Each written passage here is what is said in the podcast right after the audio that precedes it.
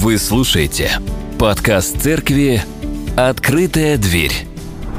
Для нас с вами праздники являются важной составляющей жизни. Без них никуда. У каждой, возможно, семьи появляются свои традиции со временем. В нашей семье так уж повелось, э, дети стали появляться на Новый год. Так родился мой отец 31 декабря – ну, записали его рождение на 1 января. Потом родился я у него 31 декабря. И потом э, родился у меня э, старший сын 1 января. И так получилось, когда мы еще были, э, и когда я еще был маленьким, ну и, соответственно, и сейчас, вся семья собирается на новогодний праздник. Это уже так повелось.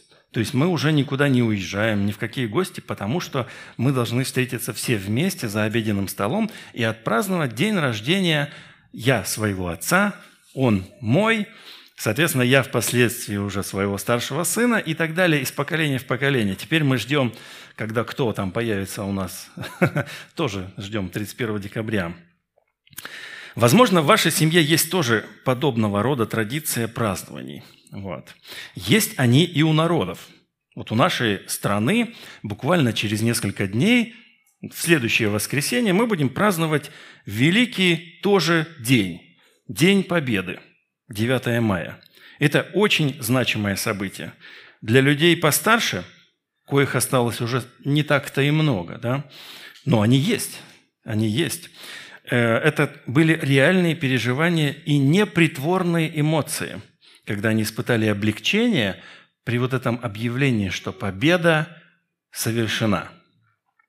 Война длилась 4 года и унесла миллионы жизней. Миллионы мирных жизней, и на тот момент не было ни одной семьи, которой бы не коснулась война. Я думаю, что вашей, ваших семей тоже это коснулось.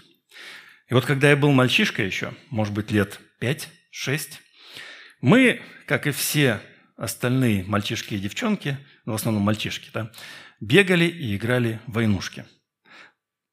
Пистолетами нам служили просто палки. И пулеметы, и автоматы – это были просто палки. И вы знаете, э, я пережил однажды удивительный момент. Казалось бы, это же классно. Бегать и играть в войнушки. Все играют. Вот. Но какой-то мужик очень сурово нас отчитал.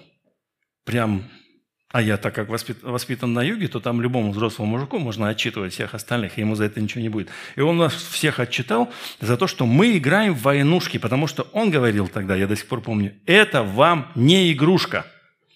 Почему он так говорил? Потому что для него это было переживание. Он был фронтовик. И наша страна пытается сохранить это в своей памяти через празднование вот этого праздника. Для нашей страны и для стран СНГ принципиально важное значение это имеет, а, потому что а, должно быть противостояние идеи вот этой коричневой чумы, благодаря которой все, а, вот это все закрутилось. Противостояние продолжается и сейчас, поэтому идеологии уделяется достаточное внимание, и праздник празднуется. Потому что в настоящий момент есть много сил, желающие заложить совсем иное основание под этот праздник. В жизни народа израильского тоже был момент некой победы, переживания, избавления – они 430 лет пребывали в рабстве у египтян. 400 лет – это примерно так, как от нас к Петру Первому. То есть со времен Петра Первого до нынешних времен в рабстве. Очень так немало, да? То есть это уже сознание такое. Вот мы читаем. «Времени же, в которое сыны Израилевы обитали в Египте, было 430 лет. И после того, как страдания народа достигли уже апогея, уже невозможно, люди страдают, Бог посылает Моисея вывести их из рабства. И мы читаем, «И вот вопль сынов Израилевых дошел до меня, и я вижу угнетение, каким угнетают их египтяне. Итак, Моисей, «Пойди, я пошлю к тебя к фараону, царю египетскому, и выведи из Египта народ мой, сынов Израилевых». И мы знаем, что когда Моисей пришел к фараону, тот не согласился просто так отпускать рабов. Наш президент объявил праздник с 1 по 11. И не все работодатели торопятся отпускать своих работников в эти дни. И я даже сталкивался с недовольством людей, которые говорили, как так, что за лицемерие. Президент объявил праздник. Видите, в такой мелочи господа не хотят отпускать раб, рабов, а когда на них пахали огромное множество израильского народа, делали им кирпичи для строительства, и тут приходит Моисей и говорит, отпусти нас – какая экономическая засада ждала фараона. Поэтому он был не согласен с этим. И мы знаем, что было целое противостояние Бога с божествами египетскими через все эти казни, которые мы с вами, о которых мы читали, о десяти казнях. И последняя же казнь оказалась, скажем так, жирной точкой в этом споре, которую поставил Бог. И народ израильский вышел из Египта. Вы помните, да, что в каждом доме не, не осталось ни одного дома у египтян, в котором бы не, не было плачущих. То есть в каждом доме был первенец. Кто-то, но первенец был. И люди пострадали даже в доме фараона – и вот э, в этот момент, перед той ночью, когда ангел-губитель должен был пройти по всей земле египетской, вот что было. Давайте мы прочитаем. «И созвал Моисей всех старейшин, сынов Израилевых, это в преддверии этого всего, и сказал им, «Выберите и возьмите себе агнцев по семействам вашим и закалите Пасху. И возьмите пучок из сопа, траву, да, такую, и омочите в кровь, которая в сосуде, и помажьте перекладину и оба косяка дверей кровью, которая в сосуде, а вы никто не выходите за двери дома своего до утра. И пойдет Господь поражать Египет, и увидит кровь на перекладине и на обоих косяках, и пройдет Господь мимо дверей, и не попустит губителю войти в, доме, в домы ваши для поражения – Храните ее как закон для себя и для сынов своих навеки. Когда войдете в землю, которую Господь даст вам, как Он говорил, соблюдайте ее служение. И когда скажут вам дети ваши, что это за служение? Скажите им, это пасхальная жертва Господу, который прошел мимо домов сынов Израилевых в Египте, когда поражал египтян и домы наши избавил. И преклонился народ и поклонился. Очень важный момент в жизни Израиля, когда они, во-первых, мимо них прошел губитель, и, во-вторых, благодаря этому действию народ был освобожден из рабства.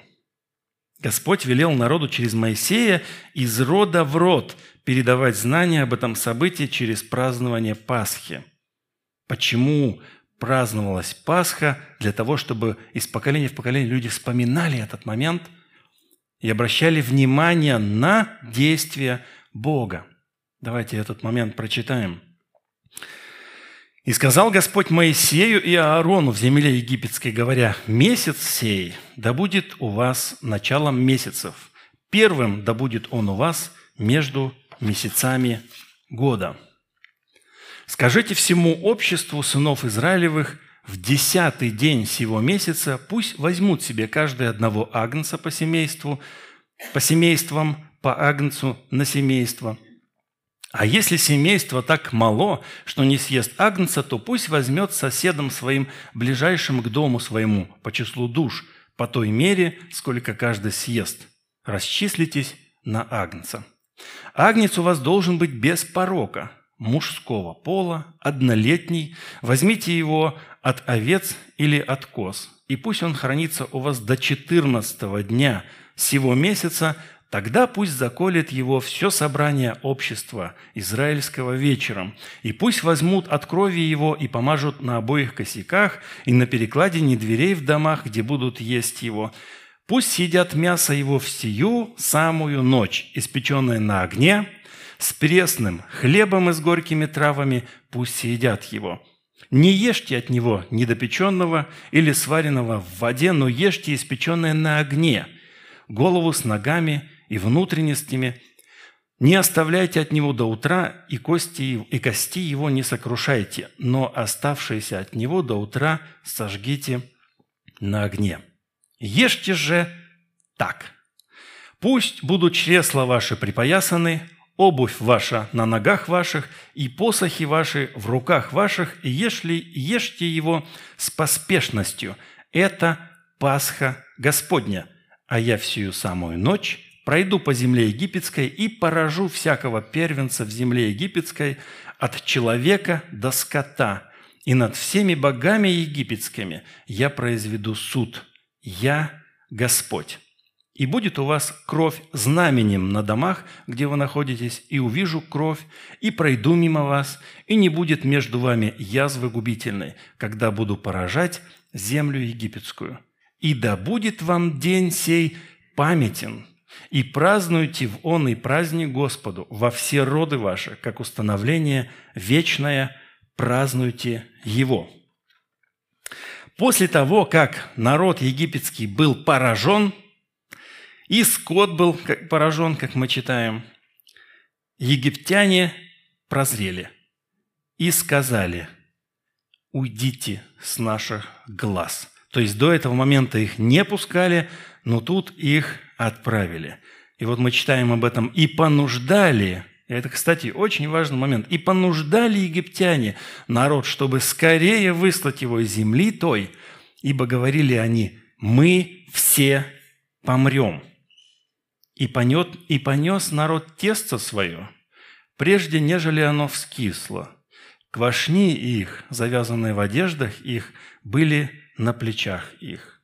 И когда они вышли, Испекли они из теста, которое вынесли из Египта, пресные лепешки, ибо оно еще не вскисло, потому что они выгнаны были из Египта и не могли медлить, и даже пищи не приготовили себе на дорогу. Если вы примете решение перестать покупать хлеб в магазине и начнете его печь самостоятельно, как ваши предки это делали – а, то вы а, узнаете нечто новое и полезное в понимании, в частности, этого праздника. Ваши бабушки, скорее всего, пекли хлеб сами. Предки моей мамы перебрались из Орловской губернии там, в 1895 году. Они переехали сначала на поезде в Сибирь, доехали до 170, 170 семей отправились. Вот, они приехали в Сибирь и от э, Ишима, города Ишима, пошли пешком. 170 семей. Просто представьте, это великое переселение, 170. Они э, пришли к одной речке, смотрят, трава, деревья, и ничего нет вообще. И построили там поселок. Поселок назвали, деревню назвали так же, как она и называлась у них там в Орловской губернии, Шаблыкино. Вот. И построили там и через 40 лет э, с лишним в этом селе родилась моя мама. И вот она рассказывала, но вы представьте, что вот ты приходишь, не пойми в куда, и к тебе нет доставки хлеба с утра в 6 часов. Ты должен обо всем позаботиться сам а вообще обо всем, и в том числе о хлебе. И вот мама рассказывала, как ее мама, то есть моя бабушка э, Екатерина, э, пекла хлеб – потому что других-то вариантов на самом деле немного. И тем более она вспоминает моменты войны, Великой Отечественной войны, когда, конечно же, с поставками было туго всего, чего угодно. Да? Конечно же, хлеб не был таким белым, как сейчас мы любим. Да? Все любят белый хлеб. А, и на тот момент у людей было два варианта. Первый вариант – попросить закваски у ваших друзей, к примеру, у меня – А, либо сделать закваску самостоятельно. Закваска ведь приготавливается самостоятельно, и, о, удивительно, на время подготовки закваски уходит ровно 7 дней. На седьмой день уже можно печь. И вот, кстати, с живой закваской вы можете познакомиться после служения. Я прям специально принес закваску, которая живет, она не истреблена еще. Вот вы можете ее открыть, понюхать, посмотреть по краям, когда ты берешь э, закваску для испекания хлеба, да, тут, соответственно, что-то остается по краям. Просто посмотрите. Посмотрите и сделайте выводы. Может быть, и правда ее стоит истребить сегодня. В постановлении о праздновании Пасхи есть такие указания. «Семь дней ешьте пресный хлеб, с самого первого дня уничтожьте квасное в домах ваших. Ибо кто будет есть квасное с первого дня, до седьмого дня душа та истреблена будет из среды Израилева. И в первый день да будет у вас священное собрание, и в седьмой день священное собрание никакой работы не должно делать в них, только что есть каждому. Одно то можно делать вам. Наблюдайте о пресноке. Вот это как раз-таки хлеб, который печется без закваски, а пресноке. Ибо в сей самый день, в первый день, и тут идет отсыл к самому первому дню, когда а, египтяне выгнали народ из своей земли, а тем не на, не на чем, не из чего было приготовить хлеб квасной, они сделали его из неискившего теста. Я вывел ополчение ваше из земли египетской, и наблюдайте день сей в роды ваши, как установление вечное. С четырнадцатого дня первого месяца с вечера ешьте пресный хлеб до вечера двадцать первого дня того же месяца. Семь дней не должно быть закваски в домах ваших, ибо кто будет есть квасное, душа та будет истреблена из общества сынов Израилевых. Пришелец ли то, или природный житель земли той, ничего квасного не ешьте, во всяком место пребывания вашем ешьте пресный хлеб. В тот день, в тот день, когда приносился агнец в жертву, и кровью его мазались косяки, тщательно истребляли закваску и все, что было связано с квасным. Ставилось новое тесто – для того, чтобы через семь дней можно было уже печь свежий душистый хлеб. Полагаю, что за неделю пресна хлеба всем хотелось уже душистого.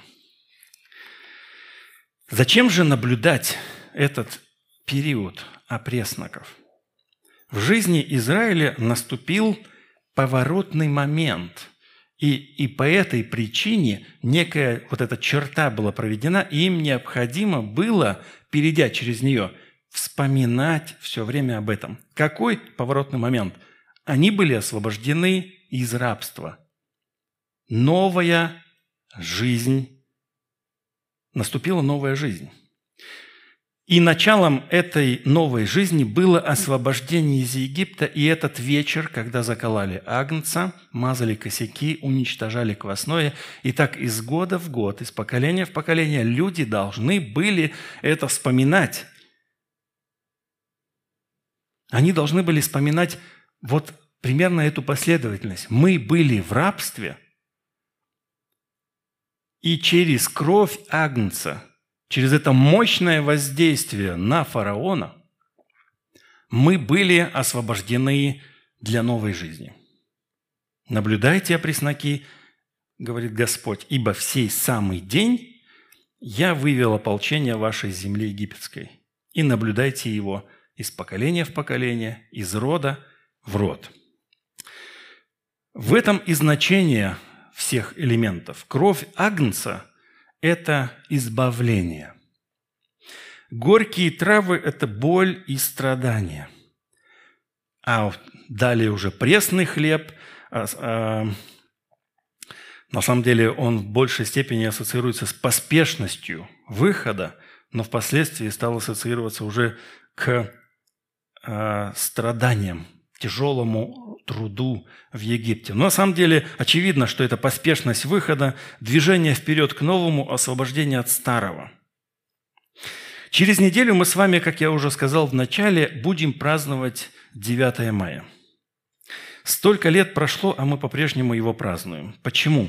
Потому что очень важно в сознании каждого человека в первую очередь сейчас напомнить, с одной стороны, о победе, а с другой стороны, о невозможности, чтобы прежнее вот это коричневое мировоззрение пришло и возобладало над всем. И тогда снова начнется хаос. Так и период опресноков был нацелен на то, чтобы поместить народ в таких же условиях, чтобы они пережили вот этот момент старое, новое и подвиг Бога в их освобождении из рабства. Когда мы с вами зажигаем свечи, это у нас какая-то ассоциация. Бывают запахи некоторые, они тоже приводят к нам кофе и, так далее. Вот все элементы осязания или когда мы вдруг попадаем в какую-то атмосферу, мы проникаемся этим и ищем подобных вещей. Ну, я говорю о хорошем. Да, к примеру, ты здесь влюбился, в этом месте ты влюбился – и ты хочешь приехать на это место снова и посмотреть, и пережить это снова. Там, где ты потерю совершил, ты не хочешь там находиться. Ты избегаешь этого места. Поэтому очень важно, ну и рекомендуют а, людям, которые уже переживают кризис в отношениях, напомнить все то прошлое хорошее, что было в их жизни. Воспоминания, память – это очень важная вещь. По этой причине мы с вами вспоминаем каждое первое воскресенье месяца это событие и участвуем в вечере Господней. Каждый, каждый год Иисус, будучи частью народа израильского, наблюдал о пресноке и праздновал Пасху. В свой последний год служения он сделал то же самое. В первый же день опресночный приступили ученики к Иисусу и сказали, «Где велишь нам приготовить тебе Пасху?» Матвей упоминает, что это первый день опресноков, в который истреблялась закваска и начинали печь пресный хлеб. Однажды Иисус предупредил учеников, чтобы они береглись закваски фарисейской и садукейской. Он говорит – Смотрите, берегите закваски фарисейской и садукейской. А они же помышляли в себе и говорили, это значит, что хлебов мы не взяли. Они поняли это буквально. Они подумали, мы переправились на другую сторону, хлеба с собой не взяли, и нам нужно будет теперь пойти добыть хлеба. И важно, чтобы этот хлеб был не из закваски фарисеев и садукеев – Каким-то образом, как-то они об этом думали, да, то есть, видимо, были очень, очень взволнованы и обсуждали друг с другом, как вообще все это и что с этим делать. Тогда Иисус говорит им, что помышляете в себе, маловерные, что хлебов не взяли? Еще ли не понимаете и не помните о пяти хлебах на пять тысяч человек и сколько коробов вы набрали? Ну, кто не знает, я скажу, это история, когда Иисусу пришлось накормить огромную толпу людей, пять тысяч человек. И он преломил хлеб, и это было чудесное умножение хлебов. И он напоминает им, вы почему об этом переживаете? Разве когда-то был момент в вашей жизни, и в частности, вот, когда хлеб закончился, нам нечего было есть? И вы знаете, очень интересно, что мы с вами, э, часто пережив подобное, как пережили ученики, мы тоже начинаем переживать, а что ж мы будем жить-то на что? А что, Господь вчера и позавчера об этом не позаботился о тебе? Заботился. А чего ж ты так быстро забыл все? И не мудрено. Мы ничем не отличаемся от его учеников, которые точно так же забыли. И он их называет маловерными. Не о семи хлебах на четыре тысячи, то есть еще было семь хлебов, и накормили им четыре тысячи человек. И сколько корзин вы набрали, то есть в результате-то еще сколько осталось. Как не разумеете, что не о хлебе, сказал я вам, берегите закваски фарисейской и садукейской. Тогда они поняли, а, что он говорит им оберечься не закваски хлебной, но учения фарисейского и садукейского. Приведя пример закваски, Иисус продемонстрировал силу тайного или теневого влияния. А, и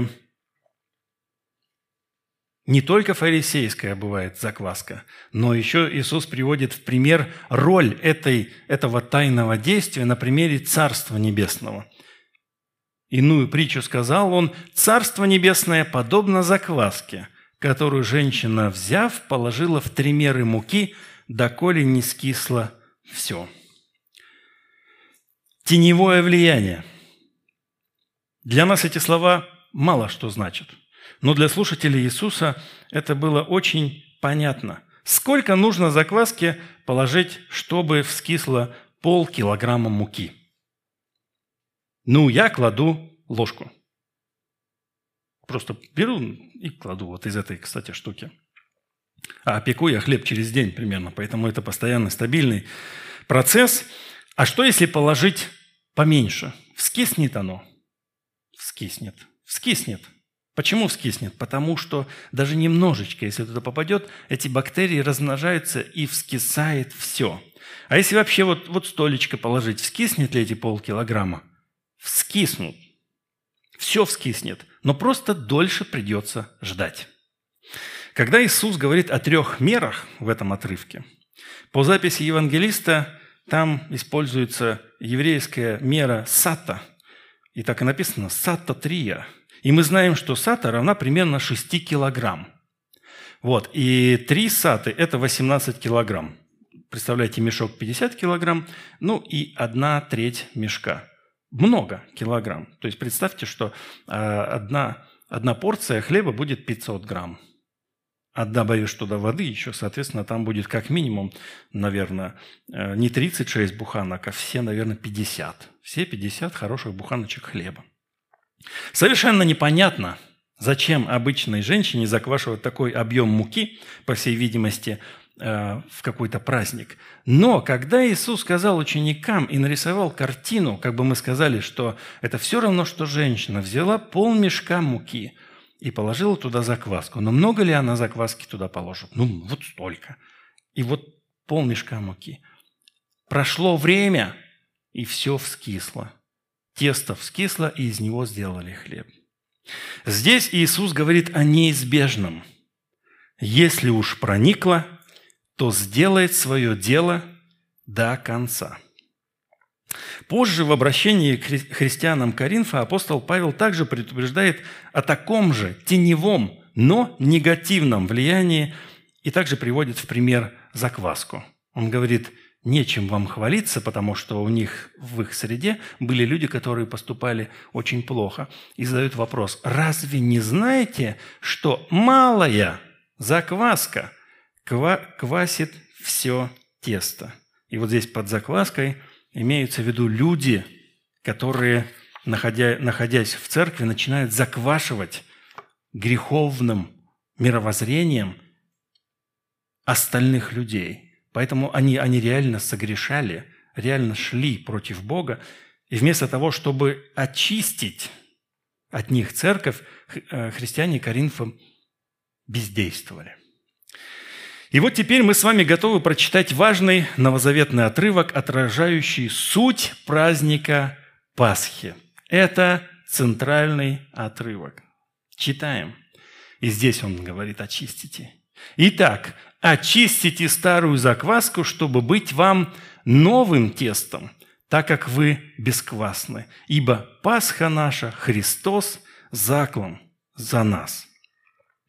И вот здесь апостол Павел как бы помещает читателей письма в период опресноков. Вот в самый этот первый день, о котором мы уже столько много говорим. И вот он говорит, что уже и агнец принесен в жертву – что это значит? Тот агнец, который был принесен в Египте, является прообразом агнца, который принесен был для спасения всего человечества. Как тогда кровь ягненка, которую окропили косяки жилищ своих, спасла присутствующих в этих жилищах, так и сейчас кровь Иисуса Христа спасает любого, кто доверяет свою жизнь Ему. И вот помещая своих читателей в этот опресночный период, апостол Павел желает возбудить в их памяти вот отождествление с этой жертвой. С тем, что в их жизни также было старое и наступило новое. Старая закваска в данном случае символизирует тайное влияние греха. Необходимо пройти этап очищения, чтобы стать новым тестом. Здесь он рисует образ уничтожения старой закваски, как это было в, вот уже из поколения в поколение в домах евреев, и семь дней пресного хлеба, пресного периода, пока новая закваска, новый вкус не созреет. Нам необходимо стать новым тестом. Посему он призывает своих слушателей «станем праздновать не со старою закваскою, не с закваскою порока и лукавства, но с опресноками чистоты и истины». Подгадал ли апостол Павел, чтобы письмо пришло им как раз в опресночный период, в первый? Первый день, у них собрание, они открывают послание и читают «Опа! Это как сегодня мы так делали. Сообщение отправил сегодня утром. Христос воскрес. Чем молчите-то? Да? Это сейчас мы можем с вами запланировать доставку. Даже вы можете почту, в почте указать «доставить там с такого-то числа». Но в то время, конечно же, э, вряд ли такое было. Вряд ли. На доставку письма Павла могли уйти недели, а то, может быть, даже и месяцы. Это значит, что для апостола Павла период опресноков продолжался и в момент написания этого сообщения в Каринф. И вы знаете, однажды мы с детьми просмотрели один сериал с маленькими детьми. И маленький Петя нас мучил чуть ли не каждый день. Он говорил, ну, во-первых, он говорил, я боюсь забыть этого главного героя. Не скажу какого. Потом он на другой день спрашивал, а вы помните его? Помним. И так продолжалось, наверное, месяц. И вы не поверите, вчера вечером он опять про это вспомнил. А вы помните? Помним. Так вот, Павел, апостол Павел, желал, чтобы величайшее событие нашего спасения мы помнили – держали в своем сознании и осознанно пребывали в этом периоде, который напоминает нам о нем. Он помещает своих читателей в период опресноков и наполняет этот период новым смыслом. Видите, в нашей жизни было тоже рабство. Потом был принесен в жертву Господь Иисус Христос – и наступает новая жизнь. И мы знаем из истории, что как раз-таки в первый день опресноков он был взят, мучим и впоследствии казнен. И вот апостол Павел говорит, «Посему станем праздновать не со старую закваску, не с закваскою порока и лукавства». И вот здесь я вам скажу, что порок и лукавство – это два разных слова – которые на самом деле, греческие слова, обозначают, собственно, одно. Либо зло, либо порог. Поэтому он, получается, разными словами им говорит, э, не закваской зла и зла. Ну, или если второе значение использовать, не с закваской порока и порока. Ну, тогда уже можно не закваской зла и порока. А суть одна.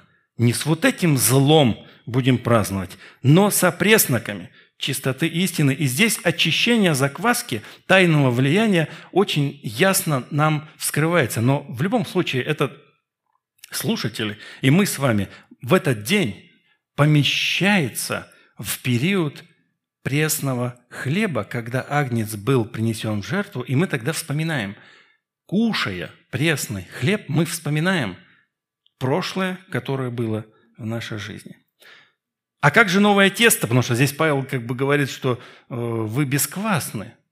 А, но хотя до этого он сказал, чтобы стать новым тестом. И по логике как происходит?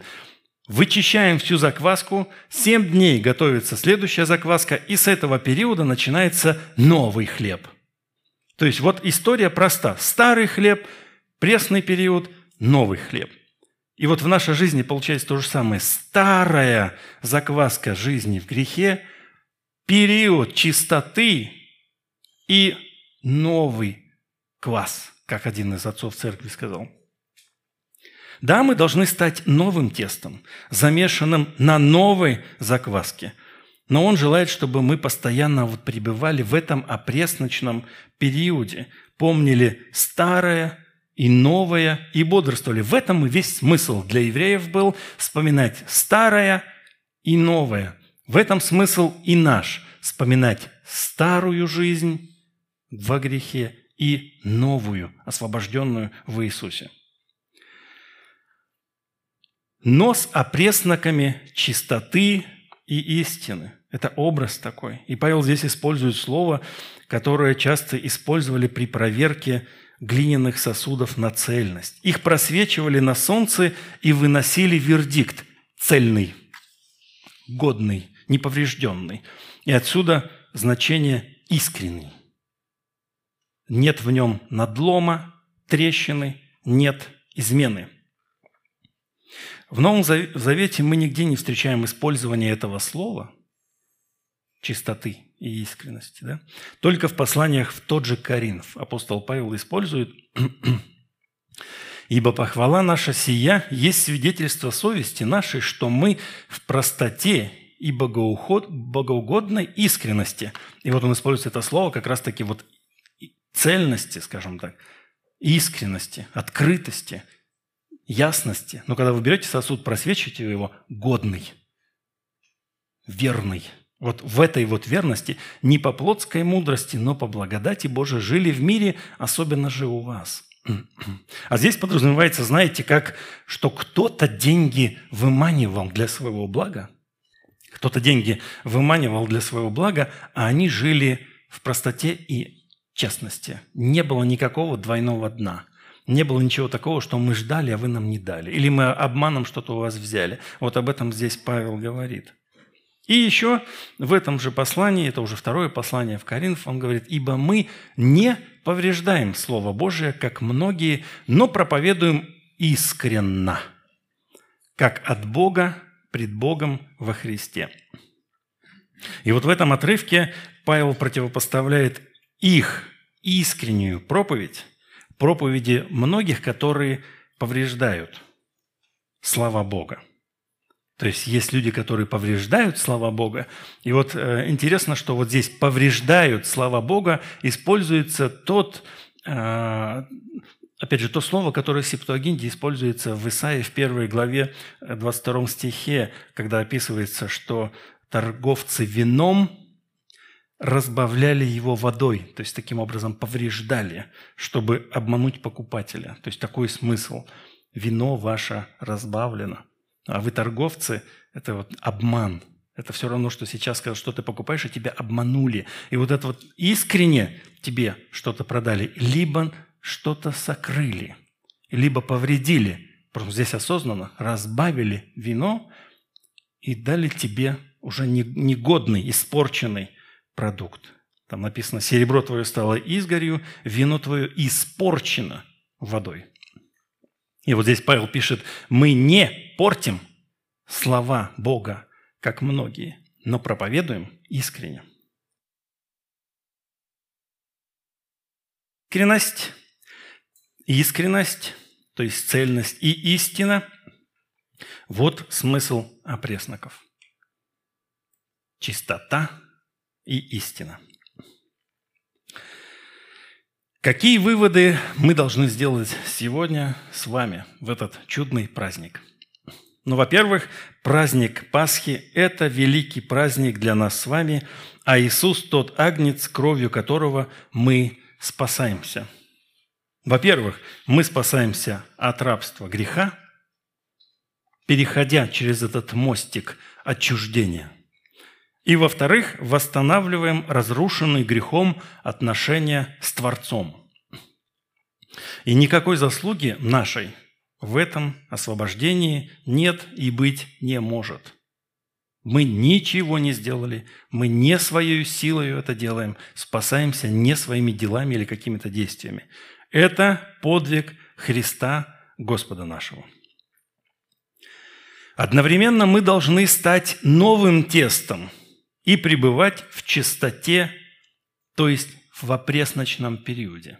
То есть вот этот образ пусть будет в вашем сознании. Наступает день, когда ты вычищаешь все прежнее, вспоминаешь, что в прошлом было в твоей жизни, и живешь в этот период бесквасности с наслаждением, ожидая созревания новой закваски и вот этой новой жизни.